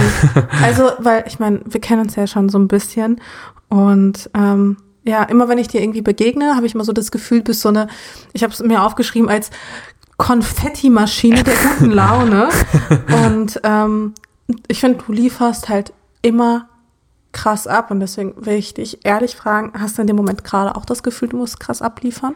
Ähm, das Ding ist, wenn du eine entertainen, entertainende Person bist, die in irgendeiner Form Leute unterhält, und ich meine jetzt nicht nur auf der Bühne, sondern auch in Gesprächen oder so, dann haben die Leute auch eine gewisse Erwartungshaltung. Und ich merke, dass wenn ich zum Beispiel mal einen schlechten Tag habe oder super, super müde bin und dann einfach mich ein bisschen zurückhalte, die Leute damit nicht umgehen können. Also ich merke, wenn ich zum Beispiel irgendwo bin und ich nicht permanent lächle oder nicht ähm, oder nicht dieselbe, dasselbe Level an Energie habe wie sonst, dass die Leute einfach damit nicht umgehen können. Dann werde ich eine Million Mal gefragt, was denn los sei und Mhm. ähm, ob sie es mir recht machen. Und gerade wenn du in der Öffentlichkeit stehst, haben die Leute natürlich dann auch so die, wollen dann, zu, die wollen dich glücklich sehen. Also wenn du in der Öffentlichkeit bist, wollen die Leute dich glücklich sehen. Wenn du auf einer Veranstaltung bist und du guckst ernst, haben alle das Gefühl, der ist nicht zufrieden. Oh mein Gott, wir müssen irgendwas tun. Der, der ist nicht zufrieden. Ich war, ich kann mich noch erinnern, ich hatte einen richtig schlimmen Tag. Also da war, sind ganz viele emotional blöde Dinge passiert und ich war in einem Theater und dann beim nächsten Tag drüber geschrieben und auf, auf Instagram ein Foto gepostet und geschrieben, oh mein Gott, dieses Theaterstück war der absolute Hammer, weil es das wirklich war. Und haben Leute drunter geschrieben, also ich saß eine Reihe hinter dir und ich finde, du sahst gar nicht aus, als würdest du es Hammer finden. Und das war voll, ähm, äh, man hat dir genau angesehen, dass du die ganze Zeit total ernst geguckt hast. Und ich dachte mir so, ich dachte, ich wäre unbeobachtet in einem dunklen Theatersaal. Aber scheinbar da hat sich jemand ein Ur sogar da hat sich jemand ein Urteil gebildet. Und das Ding ist, manchmal hat man halt einfach Dinge, die einen emotional belasten, was ja gar nicht was mit der Situation zu tun hat, in der man gerade steckt. Und dann guckt man halt mal ernst, was nicht heißt, dass man das Theaterstück nicht gut findet. Und ich habe einfach gelernt, dass die Leute dass, dass da einfach schon großer Druck da ist. Und wenn du irgendwo hinkommst, die Leute erwarten einfach, dass du sie unterhältst und lehnen sich zurück. Also auch wenn du in eine, in eine Gesprächsrunde reinkommst, merke ich ganz, ganz oft, dass die Leute sich zurücklehnen und einfach jetzt von dir erwarten, dass du sie unterhältst. Und das ist manchmal nicht ohne, also das ist manchmal schon Druck, aber. Aber glaubst ähm, du nicht, du machst dir den Druck auch so ein bisschen selbst, dass du davon ausgehst, dass die Leute das quasi von dir sehen wollen, auch automatisch? Bestimmt mache ich mir den Druck auch selber, aber du hast in deinem heutigen Instagram-Post von Rollen gesprochen und hast darüber gesprochen, ähm, welche Rolle du in deinem Freundeskreis jetzt einnimmst. Und du bist zum Beispiel ähm, die Influencerin, mit der man tiefgründige Gespräche führen kann. Ähm, als das, das hoffe du, ich zumindest. Also das hast du dich selbst beschrieben, genau. Dass es dann auch wirklich so ist. Und ähm, ich glaube, wenn die Leute einfach nur bestimmte Facetten von dir kennen, dann ähm, sind sie schnell überfordert, wenn sie da mehr Facetten sehen. Und ich finde gerade in, in der Zeit, in der die Leute glauben, alles über einen zu wissen, weil man eine öffentliche Person ist, finde ich es eigentlich ganz schön zu wissen, dass ich noch andere Facetten habe, die vielleicht nicht jeder kennt, die ein bisschen privater sind. Und ich glaube, in solchen Situationen, also ich bin zum Beispiel niemand, der was vorspielt. Also ich bin dann eher jemand, der den Leuten auch erklärt, hey, ich bin heute nicht so gut drauf, weil ich super müde bin. Aber ähm, Okay, also das machst du schon, weil wenn zum Beispiel dich jemand fragt, hey, wie geht's dir? dann sagst du nicht einfach immer aus Prinzip gut, sondern sagst auch mal, ja, heute ist so ein bisschen low, oder? Mm, also ich, ich, ähm, ich generell versuche ich nicht ganz so viel Einblick in meine Gefühle zu geben, aber ich würde zum Beispiel sagen, ich bin müde, einfach nur um den Leuten, um, um Verständnis zu bekommen, weil ähm, wenn du einfach sagst, gut, dann erwarten die Leute auch, dass du dasselbe Level an Energie bringst. Und manchmal bist du halt einfach müde. Mhm. Und ich habe dann immer das Gefühl, okay, wenn ich nicht dazu sage, dass ich müde bin, dann können die Leute überhaupt nicht damit umgehen, wenn ich mal ein bisschen ruhiger bin oder ähm, eher für mich bin, weil die Leute sich dann die ganze Zeit fragen, was ist denn mit ihm? Und wenn ich halt dazu sage, ich bin müde, dann können die Leute sich damit erklären. das, also das leuchtet mir total ein, aber ehrlich gesagt stelle ich mir das auch fast ein bisschen, also ich stelle mir das irgendwie auch fast anstrengend vor weil, ich weiß nicht, ich habe irgendwann, als ich auf, also immer mehr auf Events ging, habe ich mir irgendwann gesagt, ich habe keine Lust, mich zu verstellen einfach. Und bei mir ist es halt eher so, dass ich das eher so anziehe, dass Menschen, die eher auf so diepe Unterhaltung Bock haben. Ich weiß nicht, ob ich das anziehe oder ob ich da immer vorstoße, aber ich, mir fällt es total schwierig, oberflächliche Unterhaltung zu führen. Ich weiß nicht, warum, es, es geht einfach nicht. So Smalltalk, ich kann es, aber es macht mich halt 0,0 glücklich. Ich habe immer nur das Gefühl, ich hatte einen guten Abend, wenn ich irgendein spannendes, tiefgründiges Gespräch geführt habe, wo ich ähm, vielleicht mit einer neuen Erkenntnis oder sowas herausgehe oder mich irgendwas einfach weiter beschäftigt hat oder ich auf dem Rückweg noch über irgendwas nachdenke. Ich weiß nicht, warum mir das dann immer so ein Lächeln aufs Gesicht zaubert, aber ich, ich bin da fast süchtig nach, weißt du, nach spannenden Gesprächen mit Menschen, das ist ja auch der Grund, warum ich eigentlich auch diesen Podcast mache, mhm. weil ich immer wieder merke, dass es ähm, einfach so viele spannende Geschichten hinter den, hinter den Facetten, die man, also hinter den Menschen gibt, äh, mit so vielen Facetten, die man noch nicht gesehen hat, die man noch nicht kennt. Und ähm, ich kann mir vorstellen, dass du dich da krassem Druck aussetzt und bin ehrlich beeindruckt darüber, wie, wie du es halt meisterst, weil für mich bist du ein krasser Entertainer. Und ich habe mich auch gefragt, du hast ja Vorbilder, viele Vorbilder, über die hast du auch viel gesprochen. Ich will keine vollständige Liste, aber. du hast schon geahnt, sie könnte länger werden. aber von wem oder von was hattest du Poster in deinem Zimmer früher hängen? Ich, okay, ich fange mal an mit dem, was ich vermute, ja? Ja. Okay, und du sagst mir, und du ergänzt dann die Liste. Also ich vermute, da war Lana Del Rey. Ja. Da war Britney Spears. Ja. War da auch Christina Aguilera? Ja, war auch. Ähm, da war ein Cartier-Armband, das habe ich gelesen. ja. da war Paris Hilton. Mhm. Und ab jetzt wird's halt spannend. Kylie Minogue vielleicht? Ja, also Kylie Minogue hatte ich nicht als Poster in meinem Zimmer, aber habe ich musikalisch total geliebt. Ähm, da hing noch ganz oft Lindsay Lohan. Ah ja, und, ähm, verdammt, die habe ich vergessen. Und tatsächlich ich selbst, weil ich habe ähm, ich habe immer ich habe mich immer neben meine Vorbilder geklebt auf Poster und in Magazine, weil ich dachte, ähm, so kann ich mir besser vorstellen, wie sich mein Leben anfühlen würde, wenn ich die Dinge erreiche, die ich erreichen möchte. Und deswegen habe ich mich in Zeitschriften geklebt. Und ich muss dazu sagen, meine Realität, in der ich damals als Schüler gelebt habe, war nicht immer so einfach. Also gerade auch in der Schule war es super schwierig für mich mit Mobbing und ähm, ich habe einfach versucht, mir so eine Welt aufzubauen, in die ich fliehen konnte. Und ich brauchte, um diese Welt wirklich glaubhaft erleben zu können, habe ich einfach ähm, Material gebraucht. Und deswegen habe ich mich ähm, zu meinen Idolen auf die Poster geklebt oder in Magazine, damit ich mir das leichter vorstellen kann. Das mag sich naiv anhören, aber das hat mich damals echt gerettet. Und es hat mir total, ähm, total die, den Zufluchtsort geboten, den ich gebraucht habe. Und ähm, ich hatte auch ein Poster von Lena Gerke in meinem Zimmer, und zwar ihr erstes Cosmopolitan-Cover. Fand sie ganz toll, als ich ihr das erzählt habe. Ah, ist ja auch schon ewig lang her. Ähm, wenn ich noch kurz auf eine Sache zu sprechen kommen darf. Eine Sache, die mich ähm, wirklich äh, schockiert hat, wenn ich jetzt schon auch darüber rede. Also es ist nicht, dass mir jetzt die Tränen kommen, aber es hat mich echt emotional aufgewühlt, als ich ähm, gelesen habe, dass du damals als Teenager oder Jugendlicher oder Kind wahrscheinlich, wahrscheinlich irgendwo in der Zwischenzeit, nahezu täglich bespuckt worden bist und sogar Mhm. angezündet. Ähm, ich war, ich kann, kann es mir nicht vorstellen, wie es ist, so aufzuwachsen. Ich kann es mir nicht vorstellen, wie es ist, dann aus einer Stärke heraus oder diese oder aus der Schwäche heraus eine Stärke zu entwickeln. Darf ich dich kurz fragen, was zur Hölle ist da passiert? Also, das war halt so, ich bin immer ähm, in, also ich bin in der Welt groß geworden, in der mich, seitdem ich klein war, alle Menschen kannten. Also jede Schule, alle 5000 Schulen in der Umgebung wussten alle, wer ich bin. Alle haben mich als den Schwulen gekannt und haben, ähm, alle wussten ähm, meinen Namen und haben sich über mich lustig gemacht. Und ich war nie ein Außenseiter. Ich war immer eher eine polarisierende Person. Also ich hatte auch immer Freundinnen, die sich wie Löwinnen vor mich gestellt haben. Und dafür bin ich auch unglaublich dankbar. Aber es war halt sehr schwierig, weil einfach jeder zu mir eine Meinung hatte. Und ähm, meine Outfits wurden jeden Tag bewertet. Wenn ich in die Schule gegangen bin, hat sich jeder über meine Sachen lustig gemacht und ähm, hat, ähm, wie du gesagt hast, eben mich bespuckt, beleidigt. Ähm, ich bin an jedem Menschen, an dem ich vorbeigegangen bin. Ich konnte dir das auf 300 Meter Entfernung sagen. Konnte ich dir immer sagen, dass die Menschen mir jetzt sofort was Negatives hinterherrufen werden. Das war jeden Tag der Fall.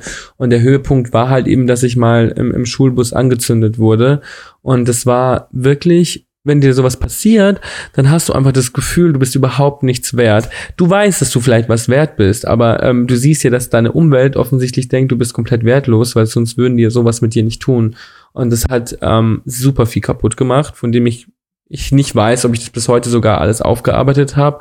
Aber es hat mir auch gezeigt, ähm, dass wenn ich die Chance habe, Einfluss zu nehmen, dass ich meinen Einfluss positiv nutzen möchte, weil alle Leute sind immer so schockiert, wenn ich diese Geschichten erzähle.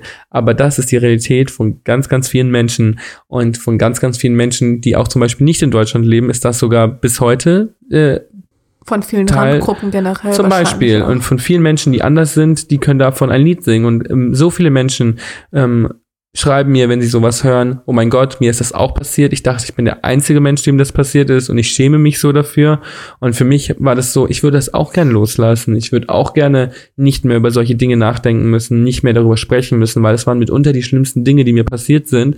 Und ich muss sie ständig Revue passieren lassen. Und in Interviews werde ich ständig darauf angesprochen. Und, das ist so, Ich wollte es jetzt. Du, nein, das, du musst dich nicht entschuldigen, du bist ja meine Freundin und ähm, ähm, das ist was anderes, aber wenn du zum Beispiel auf einem roten Teppich bist und du wirst gefragt, sie wurden mal angezündet und die nächste Frage ist, und welche Schuhe können wir nächsten Herbst tragen? Das ist einfach sehr verstörend, wenn du dich emotional so öffnest und dieses Thema und den Leuten Einblick in diese Gefühlswelt gibst. Und ich tue das immer wieder, einfach nur, weil ich weiß, dass das Schlimmste in solchen Situationen ist, dass man sich alleine fühlt. Und ähm, ich will Leuten zeigen, dass sie nicht alleine sind und dass man sowas überstehen kann und auch an einem Punkt kommen kann, wo das Leben besser läuft.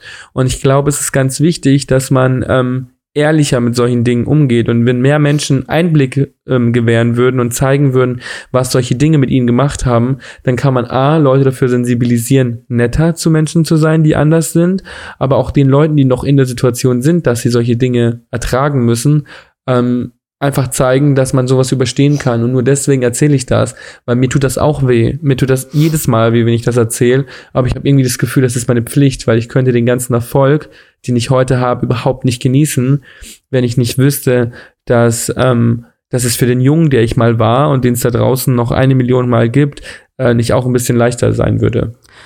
Ich glaube, ich wäre gern deine Freundin gewesen in der Schule. Du wärst auch sicherlich meine Freundin Nein, gewesen. wirklich. Scene Queen Mascha und ich hätten äh, Bad Reichenhall erobert. Ich glaube auch. Ich wäre gern deine Freundin gewesen. Ich glaube, wir hätten uns da gegenseitig äh, stützen können. Auch wenn meine Erfahrungen sicherlich nicht so traumatisch waren ähm, wie deine. In der Schule ausgegrenzt zu werden, ist einfach immer scheiße, egal für was. Hm, Ähm, ich muss wirklich zu was Leichterem kommen. das verstehe ich. Ob, egal ob tot oder lebendig. Wen hättest du gerne in deinem Freundeskreis? Wen hätte ich gerne in meinem Freundeskreis? Ähm, ich hätte, ich wäre gerne mit Marilyn Monroe befreundet gewesen, ähm, weil Marilyn so eine Person war, mit der ich mich immer schon, schon als Kind immer krass identifizieren konnte, weil wir sie so krass idolisieren und ähm, irgendwie hat sich nie jemand wirklich ähm, für die private Marilyn dahinter interessiert. Und ich habe das so faszinierend gefunden und die Chance bleibt uns leider verwehrt, aber ich hätte so gern den Menschen hinter der Ikone kennengelernt und äh, das fände ich sehr spannend. Und wenn wir schon mal so bei, bei, bei Fantasien sind, bei Träumen, hast du einen wiederkehrenden Traum oder vielleicht sogar auch Albtraum? Oh Gott, im Schlaf muss ich mal überlegen. Ähm, also ich muss sagen, ich träume super merkwürdige Dinge. Ich träume wirklich die verrücktesten Dinge. Meine Träume sind wie Spielfilme. Die sind total, ver total verstörend. Das sind immer total verstörende Spielfilme, so- Thriller und Okay. irgendwelche Wendungen, wo dann plötzlich irgendwelche verrückten Dinge passieren. Ich wach auf und bin total ausgelaugt, weil ich das Gefühl habe, ich habe den anstrengendsten Film meines Lebens geguckt. Und äh, manchmal sind es wiederkehrende Träume, aber in der Regel sind es einfach ganz komische Aneinanderreihungen von Dingen, die ich selber nicht verstehe. Aber hast du heute Nacht was geträumt? Heute Nacht habe ich tatsächlich was geträumt. Ich weiß gar nicht, ob ich das, äh, ob ich das sagen kann. Es war ein schöner Traum. Und zwar habe ich geträumt, dass ich einen Bambi gewonnen habe, mein, was tatsächlich mein allergrößter Traum ist. Dein allergrößter? Und ein, eigentlich schon, eigentlich schon mein allergrößter Traum ist. Und ich habe ähm, geträumt, wie das ist voll peinlich. Ich habe geträumt, dass ich meine Rede, die ich natürlich bis, bis aufs letzte Wort auswendig sogar im Schlaf kann. Und ich habe geträumt, dass während ich das gesagt habe, dass meine Hose gerissen ist und dann alle Leute nur noch über meine Unterwäsche gesprochen haben und nicht mehr dahin gehört haben, was ich gesagt habe. Und deswegen war es eigentlich ein schöner Traum, der aber auch irgendwie ein Albtraum war. Und ich bin aufgewacht und dachte mir nur so, danke Universum, was willst du mir damit sagen? Oh Gott, das ist wirklich furchtbar. Wobei ich hatte heute Nacht auch so einen beschissenen Traum. Ich habe eh nicht so gut geschlafen, aus irgendeinem Grund. Und ähm, ich habe mir die Augen lasern lassen. Und Oh Gott. Weil meine Augen noch so trocken sind, habe ich so ein komisches Gel bekommen. Das habe ich gestern das erste Mal aufgetragen. Das musst du quasi wie so ein Eyeliner unten auftragen. Und das hat auf dem einen Auge übelst gebrannt. Ich habe das kurz vorm Schlafengehen gemacht. Also sollte ich halt machen. Und dann bin ich eingeschlafen irgendwann.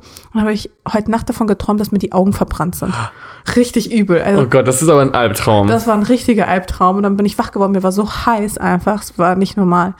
Ähm, aber du hast es vorhin angedeutet. Das ist dann, ich habe mich das nämlich gefragt, weil das Thema Visualisierung spielt bei dir ja eine wahnsinnig große Rolle und du visualisierst ja deine Träume mal ganz, ganz stark. Du klebst dich ein in Fotoalben äh, als Poster Nasenbücher. fürs Nasenbücher. Ähm, wo, wohin geht die Reise? Was ist dein größter Traum? Also mein größter Traum ist, dass, ähm, dass ich durch das, was ich tue, Einfluss auf die Gesellschaft nehme und ähm, es für andere Menschen leichter mache. Also für mich war immer klar, jeder Schritt, den ich mache, muss auch gleichzeitig ein Schritt für meine Community sein. Und ich hoffe, dass, wenn ich irgendwann mal, ähm, keine Ahnung, nicht mehr da bin, hoffe ich, dass man einfach einen Unterschied bemerkt und dass man sieht, ähm, es hat sich was verändert und ich habe was in, in den Herzen und Köpfen der Leuten hinterlassen. Und ähm, wenn ich sehe, dass es sich dadurch für andere Menschen leichter anfühlt, anders zu sein, dann habe ich das Gefühl, dann habe ich das erreicht, was ich im Leben erreichen wollte. Ja, normalerweise würde ich das als Schlusswort nehmen, aber wir sind noch nicht ganz durch, aber wir sind schon am Ende, ehrlich gesagt. Ähm, also fast. Danke an alle, die so lange zugehört haben. Ja, du, das, äh, ich, ich kenne das von mir selbst, ich kann richtig lange zuhören. Mein Rekord war, glaube ich, acht Stunden, habe ich mal einen Podcast gehört. What? Ja, es gibt einen Podcast, der geht acht Stunden lang. Und zwar ähm, von Zeit, ähm, die haben so ein Format, ich weiß gar nicht, wie das wie das heißt, aber du wärst ein idealer Gast. Man kann einfach so lange reden, bis man so ein bestimmtes Codewort sagt und dann ist die Unterhaltung zu Ende. Und die hatten mal Rezo bei sich Aha. und der hat acht Stunden gelabert. Und ich habe mir diesen Podcast, also die vollen acht Stunden auch angehört. Also es Wow. War richtig ich dachte immer, krass. ich rede viel, aber acht Stunden. acht Stunden und Der musste nie aufs Klo? Doch, der ist zwischendurch auch gegangen. Der Podcast lief halt weiter. aber richtig, ich find's mega cool. Ich finde das Konzept super. Vielleicht übernehme ich das, aber fürs Erste ähm, bin ich auch mit ein bisschen mehr als einer Stunde auch zufrieden. Du hast jetzt gerade davon gesprochen, was du dir halt wünschst, was dein größter Traum wäre. Ich habe mir jetzt irgendwie was Konkretes vorgestellt, sowas wie ich gehe nach, ich ziehe nach Hollywood in eine fette Villa und werde dann ähm, die nächste Heidi Klum so ungefähr. Hätte ich jetzt auch nichts einzuwenden, muss ich ehrlich zugeben. Aber sowas habe ich mir so ein bisschen vorgestellt, dass wo, wo sehen wir Ricardo irgendwann und dann halt eher so dort. Nur wünsche ich dir auf jeden Fall mehr Glück dabei als, äh, als Thomas Gottschalk tatsächlich. ähm, aber was hat dich denn in den letzten zwölf Monaten besonders stolz gemacht? Kannst du da auch schon was sagen? Weil es geht ja nicht nur um das, was noch kommt, sondern auch das, was gewesen ist. Also ich wurde in den letzten zwölf Monaten vom Forbes Magazin zu den ähm, 30 einflussreichsten Menschen unter 30 in Europa gewählt und das war eine sehr große Ehre und das fand ich ganz, also da, ich, da war ich wirklich sehr stolz drauf, weil ich das Gefühl habe, gerade wenn du dich für Dinge einsetzt, hast du manchmal das Gefühl, du redest gegen eine Wand, weil du siehst, okay, du machst heute was und es passiert was und morgen siehst du, dass komplettes Gegenteil wieder passiert und dann denkst du dir manchmal, lohnt sich das überhaupt noch? Hören die Leute zu?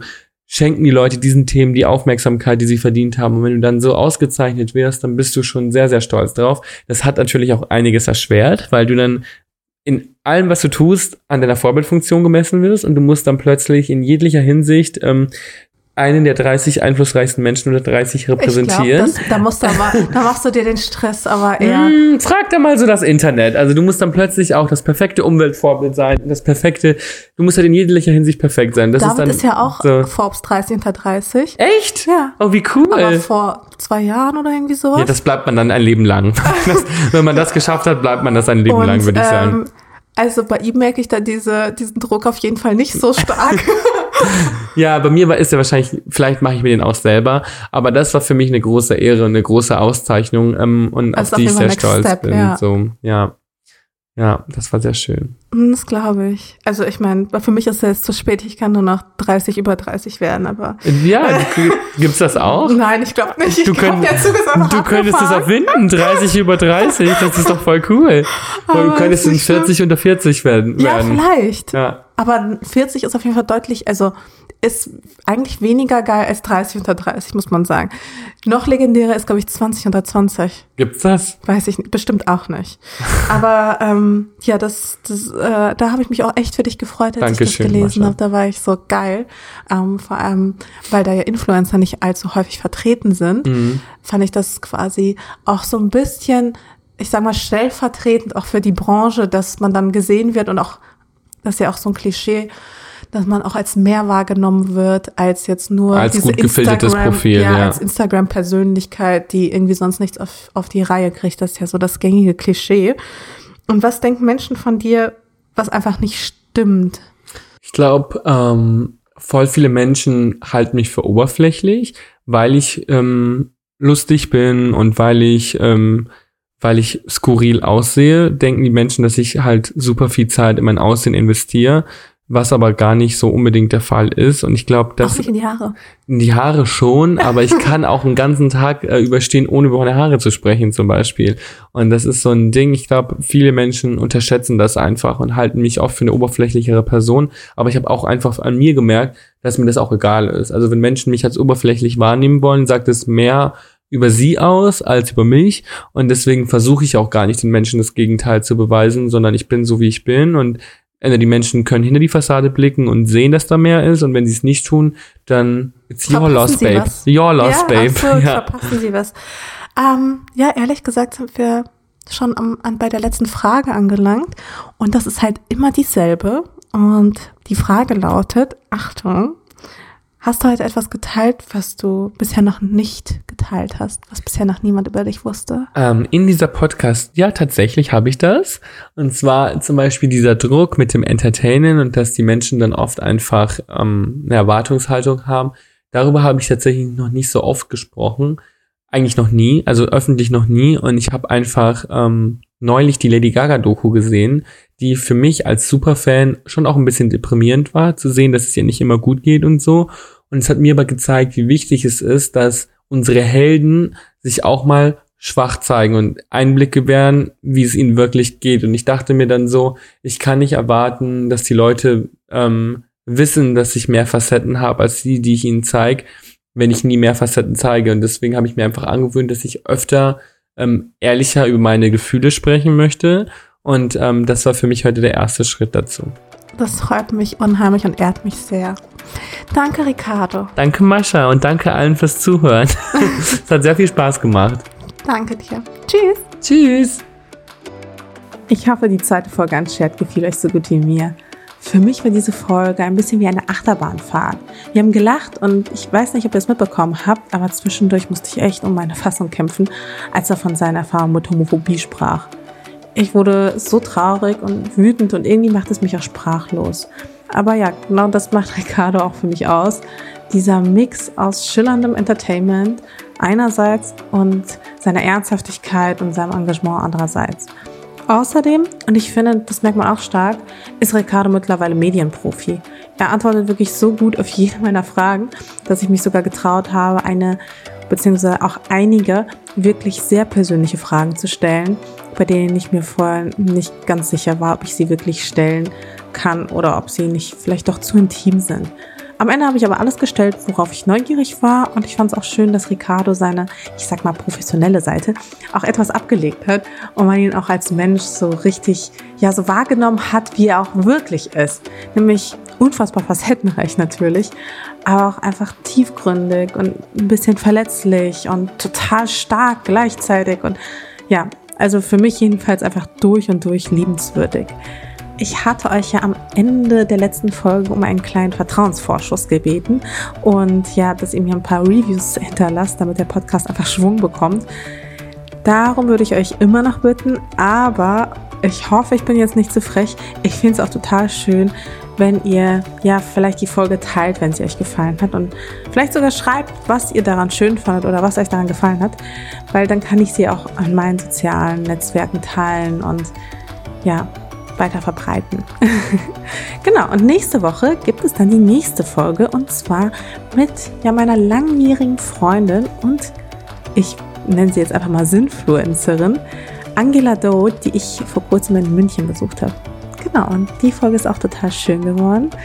Und ich würde sagen, bis dahin, ciao, ciao.